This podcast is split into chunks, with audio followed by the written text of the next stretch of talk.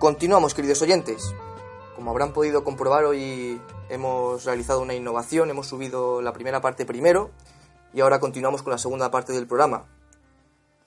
Nos situamos en el día 5 de marzo y la, primera, la primera pregunta, don Antonio, es de nuestro oyente Javier Pérez Millán y dice así, Señor Trevijano, siendo usted tan español como los pocos españoles que hay, se me hace difícil que no acometa la realidad consistente en que los judíos se están haciendo con España a través del capital y, como usted sabe, otras cositas. Los perro con nombre de toda la vida se han doblegado a la judiada a cambio de dinero. ¿Qué opina? La verdad es que no opino nada, porque no hay nada que opinar. Debe, debe usted leerse la cuestión judía de Paul Sartre y saber primero el origen de la vinculación del pueblo judío con el capital, con la usura, con los préstamos.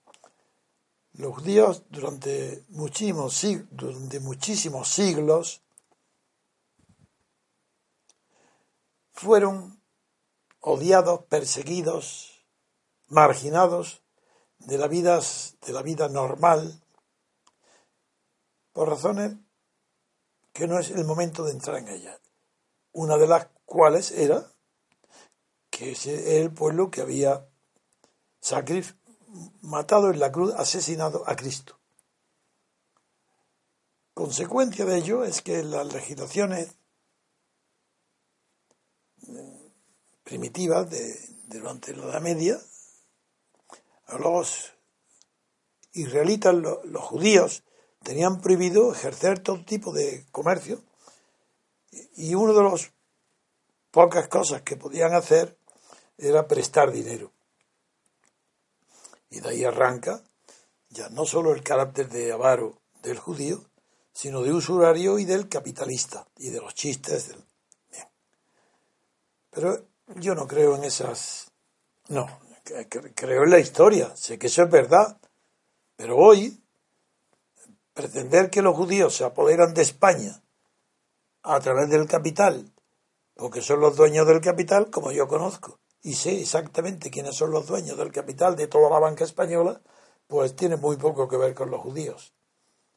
A no ser que sean también judíos los socios del capital español, de los bancos españoles, de la gran banca de Estados Unidos, donde sí hay también ya, claro, importantes capitales de procedencia cuyos dueños son de religión o de, no digo de etnia, porque los judíos no es una raza.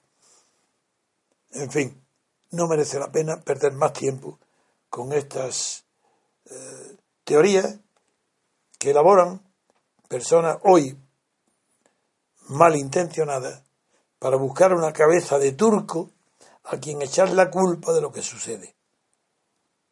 Pues ahora es los judíos, pero ya no están solos. Ahora la cabeza de turco también es el Islam. Y la culpa de todo lo que pasa, pues del Islam, de los islamitas, de los que hacen atentados. Si en España van mal las cosas es por culpa del Islam. Pues antes iban mal por culpa de los judíos. Si usted cree que yo puedo detenerme en perder un segundo más en responder a, tan- a tanto infantilismo, está muy equivocado. Yo no respondo más. La siguiente pregunta, don Antonio, es de nuestro oyente Víctor. Y dice, traslado la pregunta que me hace una amiga.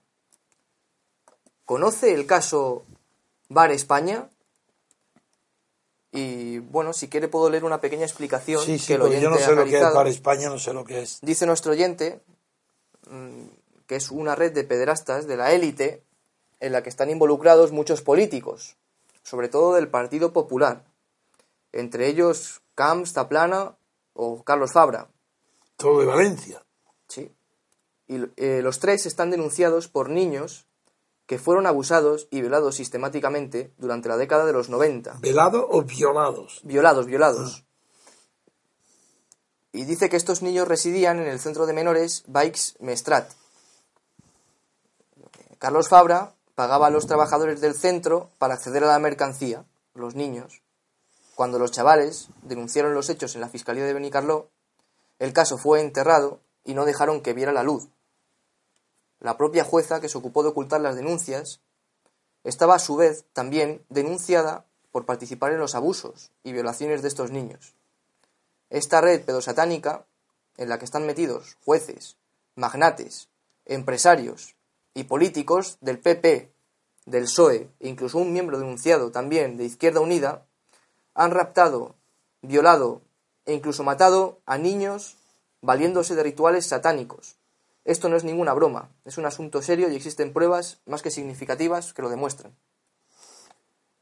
Como no conozco absolutamente nada de lo que usted cuenta, no entiendo por qué me lo cuenta y para qué, qué puedo hacer yo. En primer lugar, la redacción de su pregunta, y eso de mezclar satánico, me hace sospechoso de que no los hechos como usted lo cuenta no pueden ser verdaderos porque no creo en nada satánico. Yo creo en lo humano y en las perversiones humanas también creo, pero en Satán no. Bien, otra pregunta. Lino Lago pregunta que si la desintegración moral y política que está sufriendo España es mala. ¿Cómo la desintegración? Dirá más cosas, porque eso no entiendo una pregunta tan abstracta. A ver, ¿qué dice? Quiere decir, la desintegración que está sufriendo España a nivel moral y político, Ah, que a su vez conduce a la desintegración del país, de España, pregunta al oyente que si es realmente mala. Pues ¿cómo no lo va a ser? ¿Pero ¿No dice más que eso? No, dice más, dice No, más. es que si no, no tiene sentido. Pues claro que es mala, pero ¿qué es lo que dice él? ¿Por qué cree que es dudoso? Dice, ¿Por qué lo pone en duda? le voy a leer la pregunta entera. Claro, si no, no Me entiendo. gustaría que aclarase mi incultura o incomprensión al respecto de su posición sobre la pretensión de independencia de los catalanes. No, amigo. Más que su postura, su negación de que España estuviese dividida. ¿No ha estado nuestro país separado por diferentes reinos, principados o como se quiera llamar?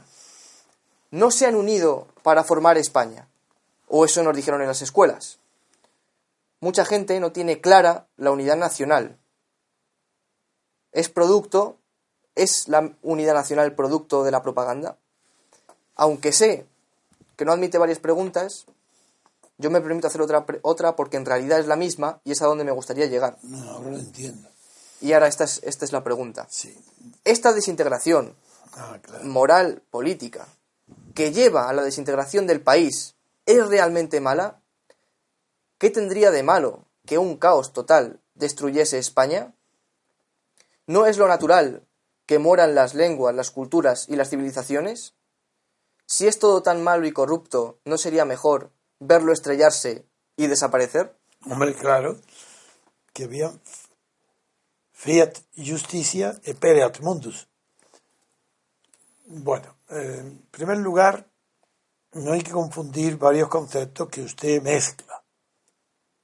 Una cosa es los antecedentes históricos de lo que luego fue España, de la España actual y de la España futura.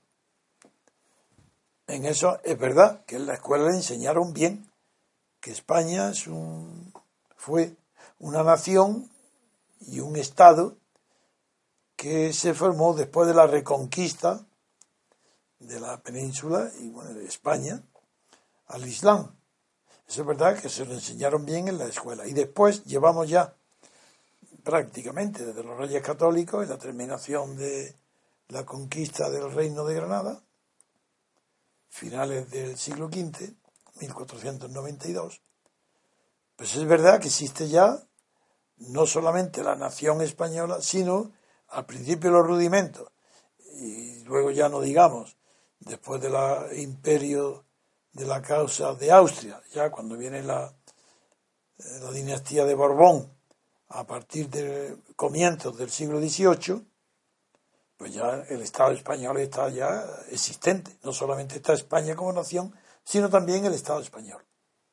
La pregunta suya es bueno o por qué es malo que España vuelva a ser como era antes de unirse en un solo reino y luego en un imperio y luego en un Estado. Porque el objetivo de la persona, de la vida humana, no es ni un Estado, ni una nación, ni el pasado, sino el objetivo es la libertad. Sin libertad, una persona no es tal.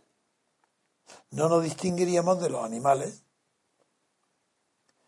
Y la pregunta que usted me hace, yo la respondo desde el punto de vista de la libertad. Es malo la desintegración, la desintegración territorial de España es mala, muy mala.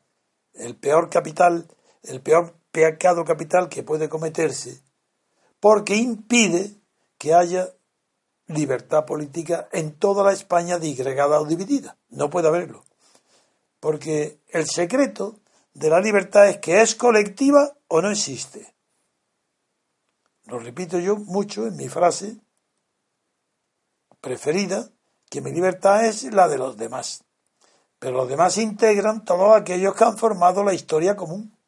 Porque están nuestros padres, nuestros antepasados y heredamos no solo unos apellidos, una educación, un oficio, una cultura, una riqueza, heredamos también la nacionalidad.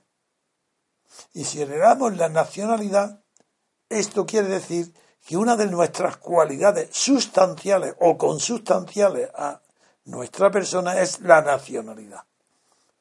Todo lo que tenemos es nacionalidad española. Si desintegramos la nacionalidad española, nos convertimos en apátridas. ¿Sabe usted lo que es ser apátrida en el mundo actual, en Europa, en el mundo? Usted no lo sabe. Si no, no se preguntaría por qué es malo. Quite usted el pasaporte, borre la nacionalidad española. Eh, ¿Para qué voy a responder? Solamente le diré más, solamente una sola reflexión. Si España se diezma, si se disgrega, desaparece la condición número uno para que haya libertad política colectiva, que es la unidad del sujeto constituyente. Claro, usted no tiene por qué conocer ni la teoría constitucional, ni la historia, ni el derecho político, ni nada. ¿Para qué? Usted puede hacer una pregunta de un ignorante absoluto que no sabe que la unidad de España, de la patria, es condición sine qua non para que usted sea libre. Sin unidad del sujeto que constituye, del sujeto constituyente, el que tiene el poder constituyente, sin unidad de ese sujeto que es la unidad de todos los españoles, no hay la menor posibilidad de que usted sea libre. Usted está votando a sus amos. Usted es un esclavo de, de aquel a quien vota. Si no se ha enterado, estudie. La última pregunta del día 5, don Antonio. ¿La última? Del ah, día 5. Ya iremos luego, bien. Sí. Es de nuestro oyente Juan.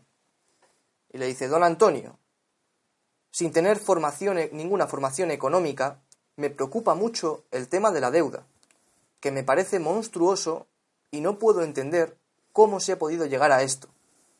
Pero quiero preguntarle qué explicación política tiene para el tema de la desproporcionada deuda en muchos países, a la cabeza de España.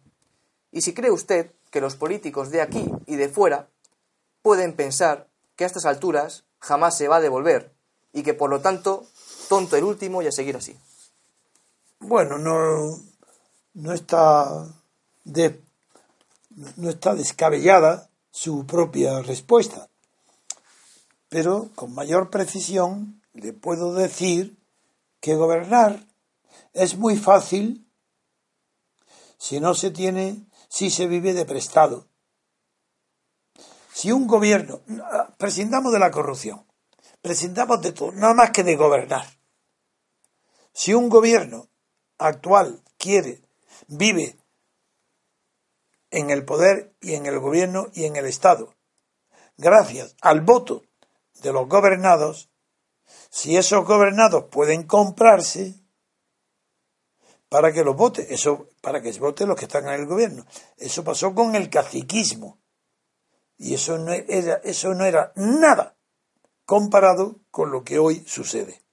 En el caciquismo, los señores caciques, que es una palabra que viene de la América Latina, de la civilización de la civilización indias, que, cacique, podían influir y comprar los votos de sus clientelas y mantener a los partidos de la monarquía restaurada, la de Alfonso XII y Alfonso XIII.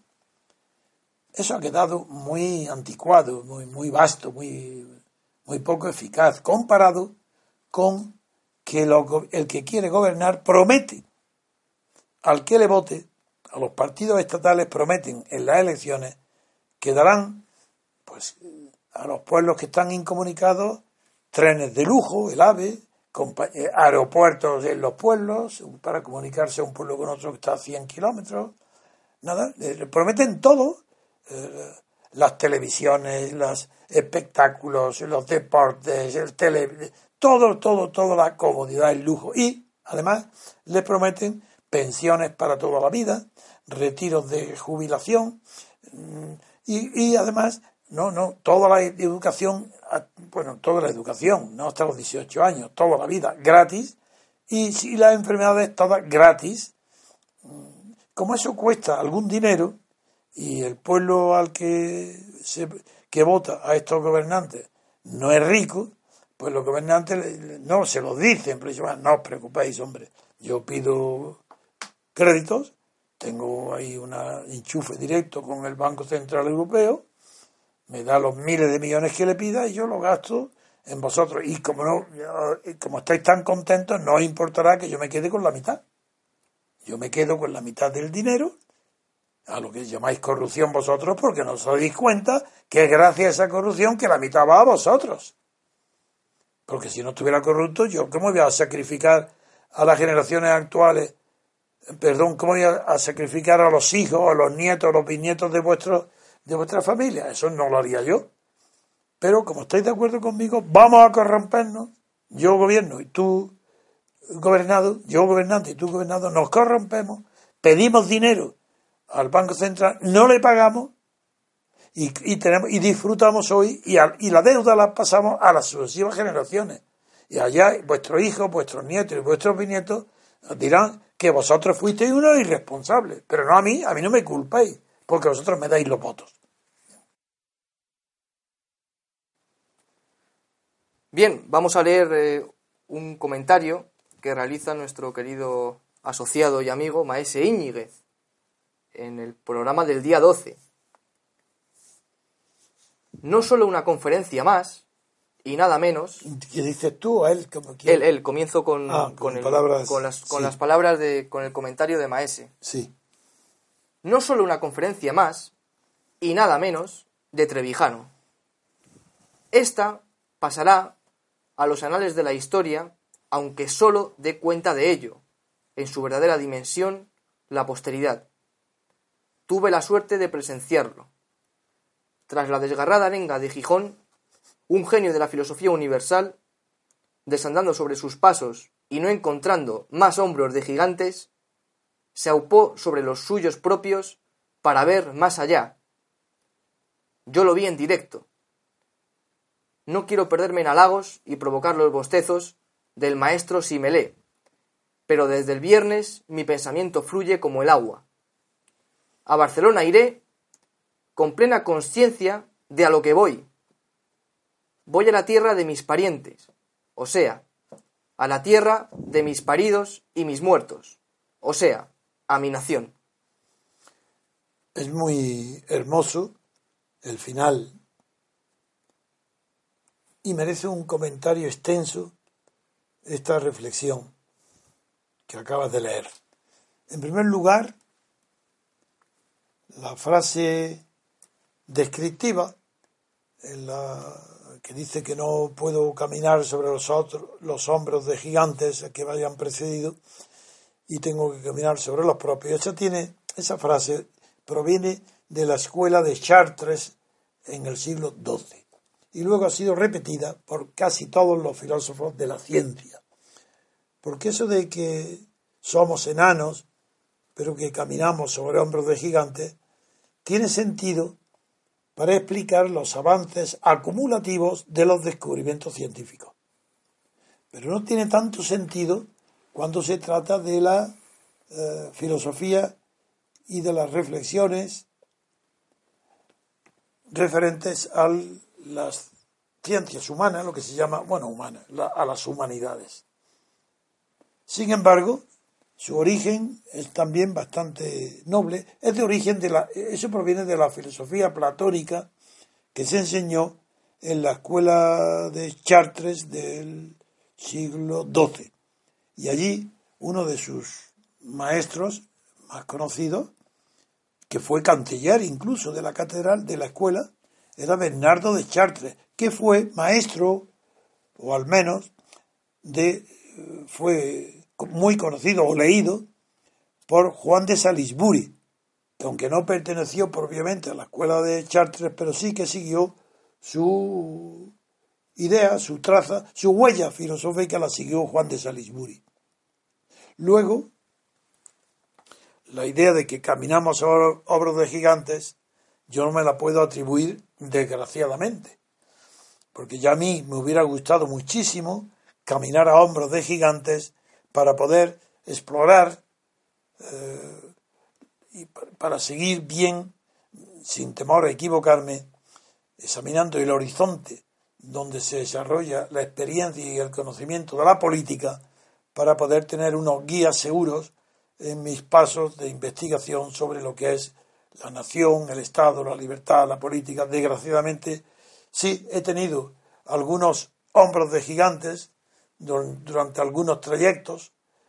Por ejemplo, para mí un, en mi pensamiento ha sido gigantesco el hombro que me proporcionó Montesquieu, pero no tanto por su obra completa del espíritu de las leyes, ni siquiera por las partes más directamente que se refieren directamente a la, a la política, sino porque su descripción de lo que de que un poder no se detiene más que si otro lo frena y lo para, aplicable a la mecánica, pues esa aplicación de la observación mecánica a la ciencia política y a las ciencias morales me parece un descubrimiento genial. Yo ese, ese descubrimiento jamás me lo he abandonado. Siempre en toda mi eh, acción y, y, reflexión política jamás me aparté de la idea, no de la separación de poderes funcional, como estaba en tiempos de Montesquieu, que además le atribuyó al país a un modo de gobernar inexistente como era el de Inglaterra. Allí no había la separación de poderes tan perfecta ni imperfecta como creyó Montesquieu, pero Montesquieu fue equivocado por las lecturas que hizo de, de las descriptivas del sistema inglés que no fueron reales. Pero eso es lo de menos. Lo importante es que él descubre una verdad que no ha sido jamás en toda la historia posterior de la política jamás ha sido desmentida. Donde no hay separación mecánica de poderes. Mecánica, sí, sí.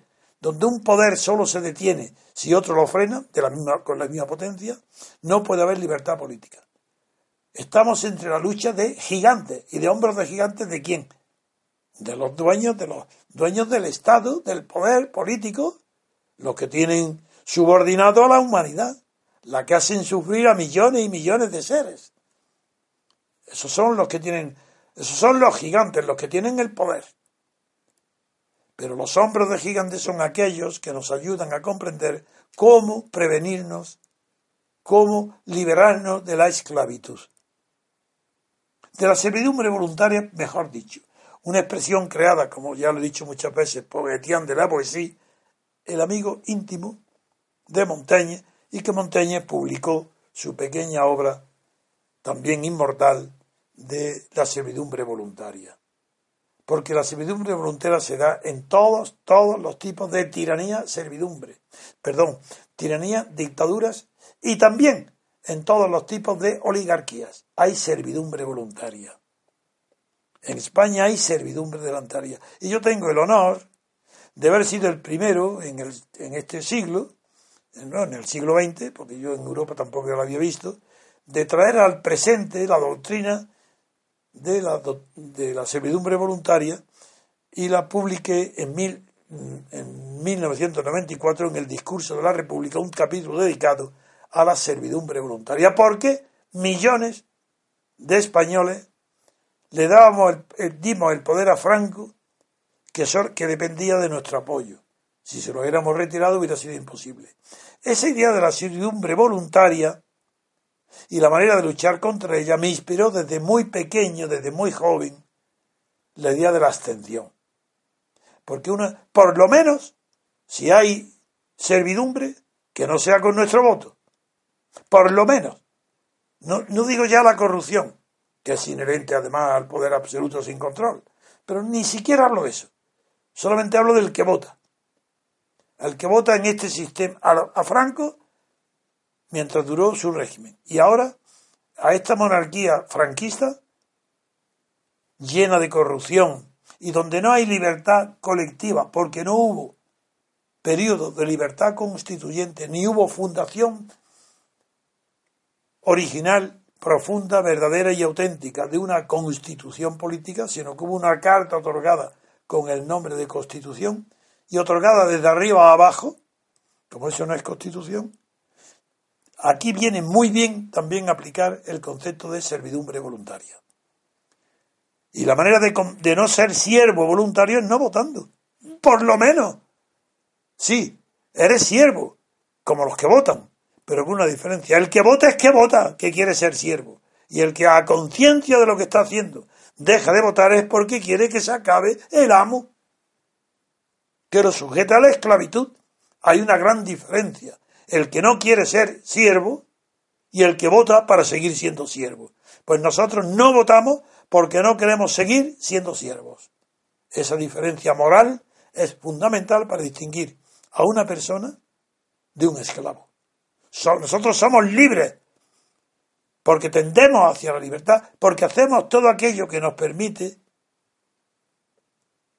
la vida, sin exponerla al riesgo de morir, hacemos todo lo que podemos para no ser esclavos, para no ser siervos, para ser libres, con la libertad de todos, que es el fundamento de la libertad política.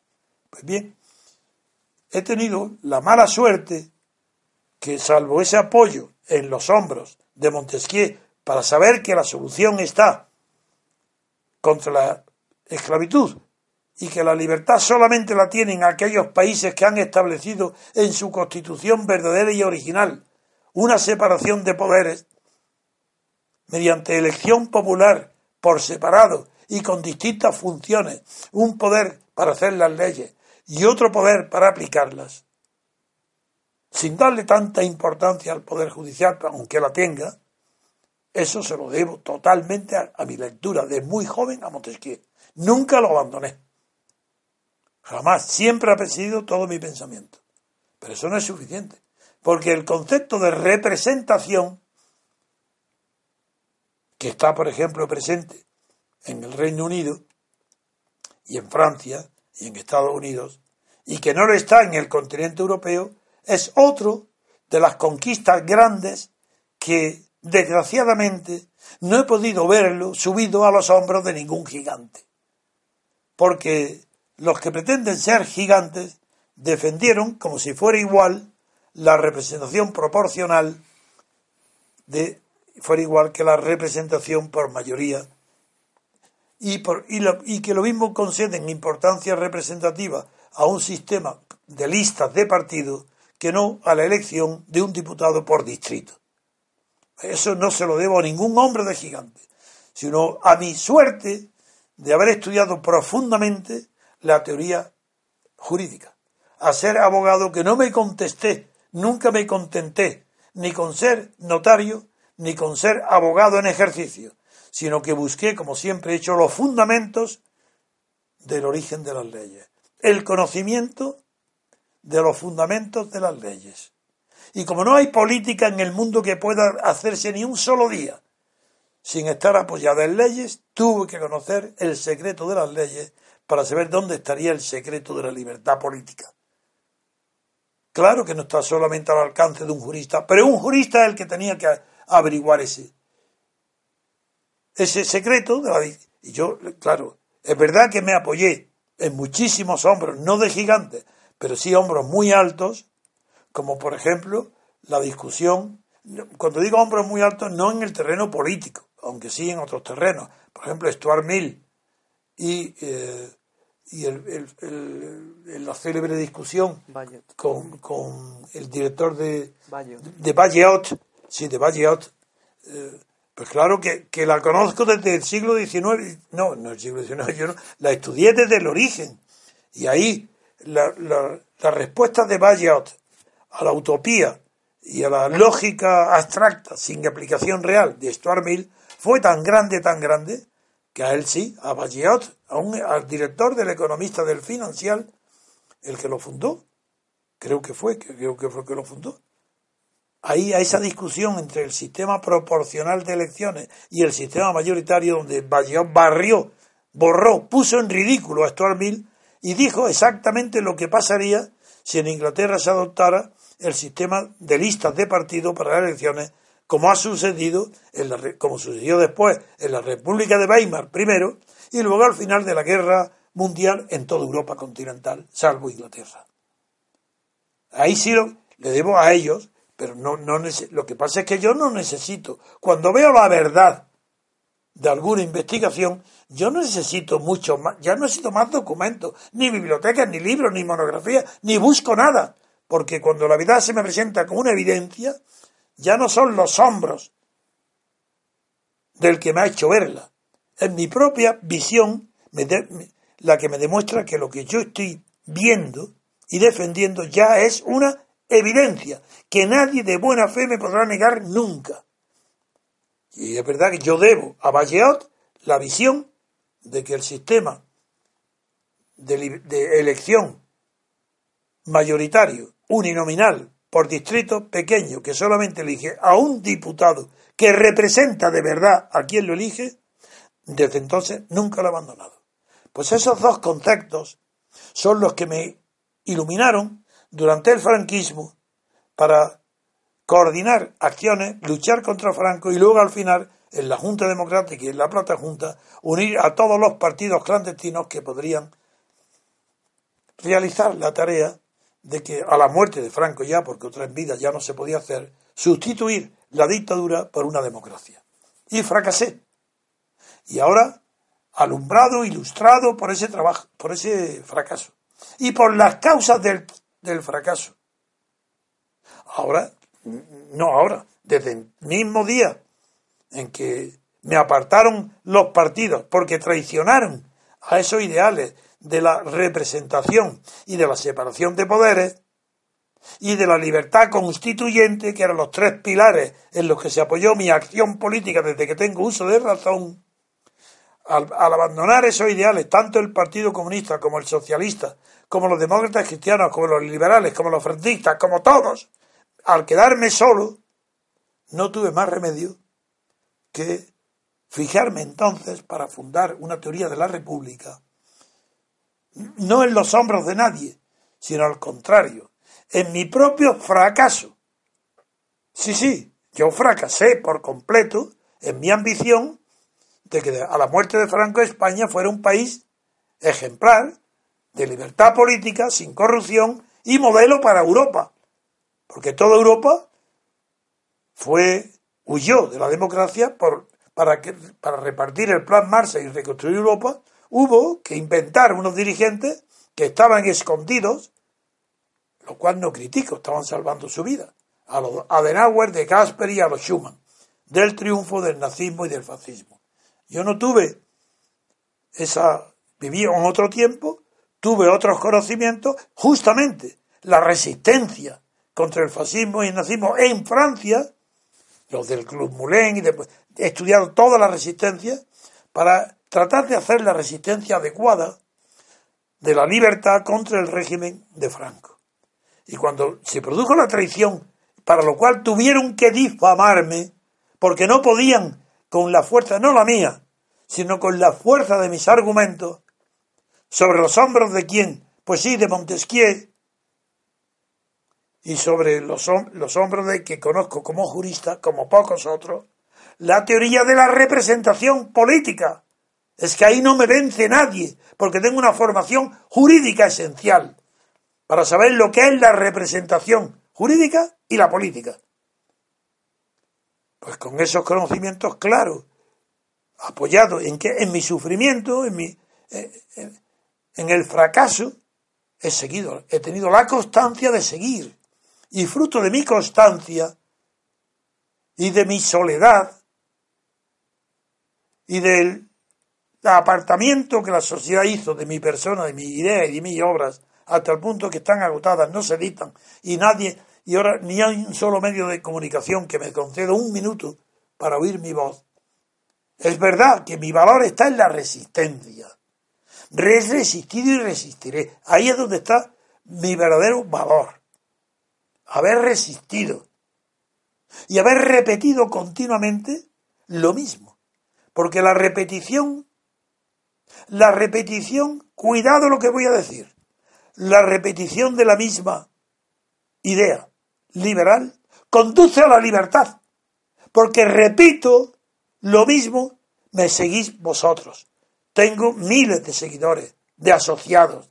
Porque repito, porque la repetición del acto libre produce la libertad. ¿Y qué es lo que ahora falta? Que, que mis palabras se repitan por millones y no por miles, para alcanzar la libertad repitiendo. Y tengo que repetir día a día, porque la propaganda en contra de la libertad lo hace millones de veces cada día. Televisiones, radio, periódicos. ¿Cómo nosotros tenemos que repetir nuestro mensaje de libertad de boca a boca? Porque de momento no tenemos otro. con esto quiero felicitar a quien ha hecho ese comentario decirle que es verdad que reconozco que voy montado en los hombros de Montesquieu y en mis propios hombros la teoría de la representación. Y eso me permite descubrimientos que ya no, que son sensacionales. Por ejemplo, lo que él, lo que este comentarista está diciendo que va a Cataluña sabiendo lo que va, es porque en Gijón, antes que en Oviedo, en Oviedo lo desarrollé la idea un poco mal. En Gijón dudé entre poner una palabra para llamar a una marcha de todos los españoles hacia Cataluña en testimonio de nuestra solidaridad con los que no quieren separarse. Algo tan humano, tan, tan sencillo y tan amistoso y tan fraternal. Y, no, y al poner digo, bueno, pues brigadas nacionales. De repente no me atreví. Digo, no, no, nacionales van a creer que soy fascista. Y, y entonces empiezo a pensar, digo, pero ¿qué es esto? Pero si es que el fascismo no es nacionalista, si es que es mentira, si es estadalista, si es el Estado. Si lo que persiguen Hitler, Mussolini, Franco era el Estado y el movimiento basado o derivado de la falange de los Antonio y de Ramiro de Ledesma Ramos repersiguen el Estado. Si lo que hay en España hoy no son fascistas, son estatalistas. Si es que el nacionalismo catalán lo que quiere no es ser una nación, ser un Estado es lo que quiere. Y lo que quiere, ya que hablamos también, y he antes he hablado de Pablo Iglesias de Podemos, es apoderarse del Estado. Si no hablan de. Si él mismo, cuando dice derecho a decidir, no se atreve a decir que Cataluña es una nación separada de la nación española. No se atreve. Pero lo apoya diciendo derecho a decidir y que dentro de ese derecho, en el referéndum consecuente, él Pablo Iglesias recomendaría que se, se votara en contra del separatismo. Pero está traicionando la unidad de España al admitir que hay un derecho voluntario a decidir si se pertenece o no a España. Claro que el pobre no sabe que eso es una idea en España introducida por Ortega y Gasset en España invertebrada. Por tanto, eres un partidario de Ortega y Gasset, que era casi, casi cercano al fascismo. No fue fascista, pero fue muy cercano. Esto es, y con esto quiero terminar este comentario, porque primero me ha sido muy agradable, quiero decir la verdad, y que mi, mi verdadero mérito radica en mi condición de jurista. y en dos. Y segundo, en mi acción política. Y no he hablado hasta ahora de ella. Porque mi acción política me descubrió, tan cerca he estado yo de las esferas de poder a quien quería derrotar por vía pacífica, quiero decir, tan cerca he estado de los ministros de Franco, del ejército de Franco, de los banqueros de Franco, tan cerca que sabía exactamente cómo actuaban, cómo apoyaban, qué pensaban a la muerte de Franco y cómo se iban formando las camarillas para designar eh, quién sería sucesor. Y como he estado ocupándome de que, es más, voy a contar una anécdota muy poco conocida, y sabéis que como pertenece parte de la historia, la diré literalmente. Cuando Franco se rumoreaba ya que iba a nombrar sucesor a título de rey a Juan Carlos, al, príncipe Juan Carlos, el hijo del conde de Barcelona, de don Juan de Borbón. Y a petición, como siempre, del conde de Barcelona, yo hacía todo lo posible para enterarme cómo estaba ese asunto. Y a principios del mes de julio del año 69, mm, Luis Baltaberner con el que ya he hablado varias veces y que tenía una gran amistad conmigo, por lo menos tenía unas relaciones muy amistosas, me pidió, diciéndome, yo, yo ya estoy harto de nombrar a tanta gente ministro, que había nombrado ministros pues, a todos, prácticamente, desde Laureano López Rodó, a Ullastres, a Espinosa de los Monteros, a, Faustino García Moncó, si todos esos nombres procedían de la influencia que tenía en el en, Carrero Blanco y en, Camilo Alonso Vega, pues tenía mucha influencia, Luis Valls.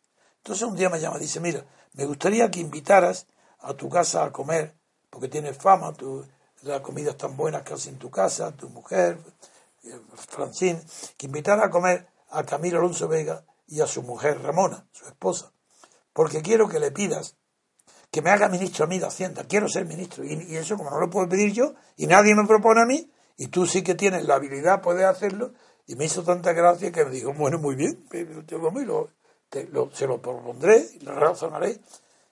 Pero yo, la verdad es que no estaba muy seguro. Pero el hecho es que me llama, nada, de, que vienen a comer Camilo Alonso Vega siendo ministro de la gobernación y su mujer Ramona, nada, y comen y, cuando estamos, yo no hablaba del tema.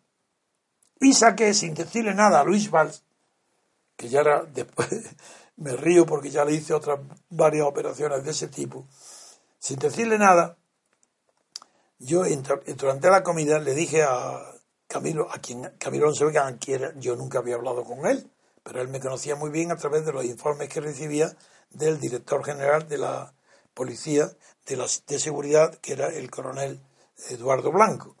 Bien, pues le, dije que no entendía por qué el ejército y él eh, apoyaban o estaban de acuerdo que Franco nombrar en vida de sucesor al príncipe Juan Carlos, que no lo podía comprender, digo, porque si tenéis tan magnífica opinión de Franco, y me, lo reiteraba, digo, el hombre más grande que ha habido nunca en la historia de España. Bueno, entonces, ¿por qué queréis echar sobre ese, esa fama el, el peligro de que el príncipe Juan Carlos sea un fracaso y, y el responsable va a ser Franco por haberlo nombrado? Dice, es que no lo entiendo, no lo comprendo.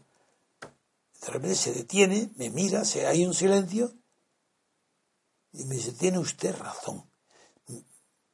Me esperan, no se vayan, me voy ahora mismo al pardo, voy a tratar de que no lo nombre, porque ya eso está en marcha ya. Yo no lo sabía, que estaba tan cercano. Se va. Allí yo estaba en la Plaza de Cristo Rey, nos quedamos, mi mujer y Ramona, Luis Val y yo, esperando el regreso de Camilo que iba a detener el nombramiento de Juan Carlos. Figuraron el conocimiento y los medios donde yo me he movido para actuar con seguridad en defensa del pueblo español, de la libertad, de la clase obrera, de los partidos políticos, mi vida como ha tenido que ser, para que ahora tenga que tolerar lo que estoy viendo. Pues bien, cuando tardó en llegar, por lo menos dos horas, se fue al paro, llegó y dijo, desgraciadamente he llegado tarde. Ya está el nombramiento preparado y es una pena que no lo hubiéramos hecho antes, pero ya no hay nada que hacer. A mí me aprovechó aquello para llamar inmediatamente aquel día, aquella noche, a don Juan y decirle que el nombramiento estaba ya hecho. Bueno, pues bien, ese conocimiento de cómo se preparaba la sucesión a mí me ha servido para reflexionar en abstracto, no en concreto, no sobre España, sino los obstáculos que se ofrecen a la libertad política y cómo las oligarquías se presentan entre la dictadura y la democracia. Y yo ya sabía que se estaba preparando el nido, el huevo de la oligarquía. Y eh, toda mi teoría política, la, teoría de pura de la República, está inspirada fundamentalmente en mi propia vida, porque reflexionaba sobre lo que hacía. Y esa reflexión la convertía en términos abstractos que era aplicable a los hechos que ocurrieran en Sudamérica, en Francia, en Italia, porque son pensamientos universales. Basados, confirmados, es como si mi vida fuera un laboratorio, donde yo confirmaba el error o la exactitud de las opiniones sobre filosofía política de los grandes genios. Pero yo, lo, yo observaba mi propia acción. Y hasta ahí de donde deduje toda la teoría pura de la República. Con esto quiero felicitar a la persona que se ha dado cuenta de que allí en Gijón he caído en que no es lo mismo nacionalismo que estatalismo, que no es lo mismo nacionales que estatales, que la guerra civil española fue una guerra entre nacionales, que un bando, el vencedor, no era, era mentira, se apoderó de la, de la palabra los nacionales, pero eran los azules. Como el otro bando también se equivocó, porque eran tan nacionales como los azules, y se llamaron los rojos. Esa evidencia ya que en Gijón lo dijo, pero todo estamos, esto es una monstruosidad. Si en la guerra mundial, al condenar a Mussolini, Hitler, Frank, todos los vencedores de la guerra mundial americanos, que no se distinguen además por sus cualidades intelectuales para distinguir en política, hacer una finura en la política, llamaron nacionalismo a lo que era estatalismo. Porque claro que en Cataluña, ¿qué pretende Cataluña? Un nacionalismo, ¿dónde está? Si lo que quieren es Estado propio nada más. ¿Cómo? Da igual que sea de dónde venga, regionalismo, nacionalismo, si es que da lo mismo. Si lo que buscan es Estado propio, un Estado, esos son estatales, estatalismo. Bien, ese descubrimiento me ha llevado a denunciar aquí enseguida, y con eso contesto a otros enseguida, a que el surgimiento de un nuevo partido como Podemos no es igual que el de Rivera que el de Rivera es una renovación sangre fresca al PP. Eso, la oligarquía puede apoyarlo porque es como rejuvenecer el sistema oligárquico político que hay de partidos estatales en España. Pero Pablo Iglesias es otra cosa.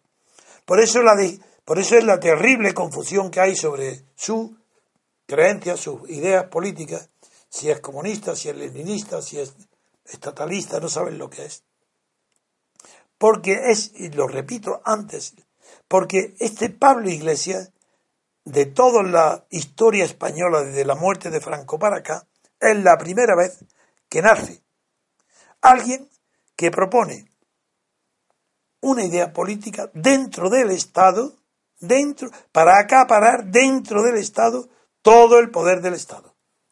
Es la primera vez. Pero ¿cómo el Partido Comunista se iba a atrever aún a quedarse con el consenso del sol. Eso era imposible.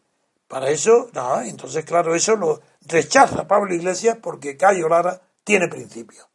No, no, el cielo, que es el Estado, se conquista al asalto. Y va al asalto del Estado. Pero es que no lo veis. Es que no está clarísimo que es un fascista y qué es lo que hice yo en el programa de ayer y antes de ayer y de otros días.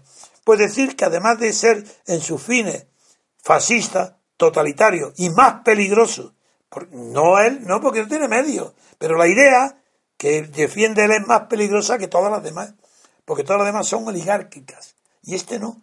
Este Pablo Iglesias con Podemos, tanto la elección del nombre de poder, Podemos, no debemos, como las tácticas que está utilizando, todas persiguen hacerse con el dueño del totalitario del poder, como un dictador. Y por eso saqué el nombre de Cursi, porque para ayudar a que, del mismo modo que el fascismo italiano puso de moda en España la cursilería, el modo cursi de, hablar, de vestir, de saludar, de las canciones, de todo es cursi.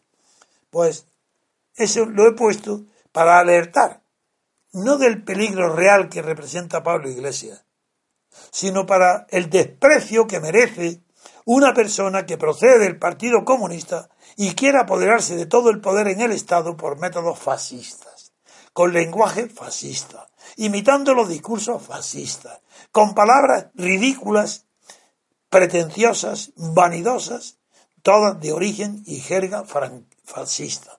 Y como es un fascista de concepción del poder, de modales, de su manera de andar, de mirar y sonreír, pues lo pongo en guardia diciendo, cuidado, esto no es un hombre de consenso, esto no es como Rivera, que quiere consensuar con Sánchez y Sánchez con, y con Rajoy, no, eso es una cosa conocida. Lo desconocido es alguien que no quiere consensuar con nadie, sino ahora otras elecciones, como y hace declaraciones diciendo en, en, antes hace meses que iba a ser el próximo presidente del gobierno. Pero ¿cómo se puede ser sin esa base mm, ni doctrinal ni moral y con una experiencia que tiene de Partido Comunista en exclusiva, no tiene otra? ¿Cómo puede ese hombre no? ¿Cómo pueden los votantes de Podemos auparlo a cargos de responsabilidad en el Estado e incluso a que gobierne? Es una locura de tal naturaleza que eso motiva que yo insista en descubrir quién es Pablo Iglesias, cuáles son sus modales fascistas y cómo no es de ninguna manera un comunista. Ojalá fuera un comunista. A los comunistas se puede entender y son y pueden ser idealistas. Un fascista jamás. Y este hombre no lo es. Finalizamos el programa, queridos oyentes. Les pedimos que compartan la emisión con todo el mundo y le den a me gusta. Asimismo, pedimos a los oyentes asociados que nos estén escuchando, residentes en Granada o Jaén, que se pongan en contacto con nosotros, bien a través del diario, pueden encontrar las direcciones en internet, o bien a través de la radio en los propios comentarios de iVox, donde estamos pendientes de ellos y, indíquenoslo para, para poder organizar allí, articular el MCRC. Y les recuerdo también que pueden realizar donaciones desde la página de, de iVox, en el canal, dentro del canal Radio Libertad Constituyente, en la opción Donar. Muchas gracias, esperemos que hayan disfrutado y les emplazamos al programa de mañana.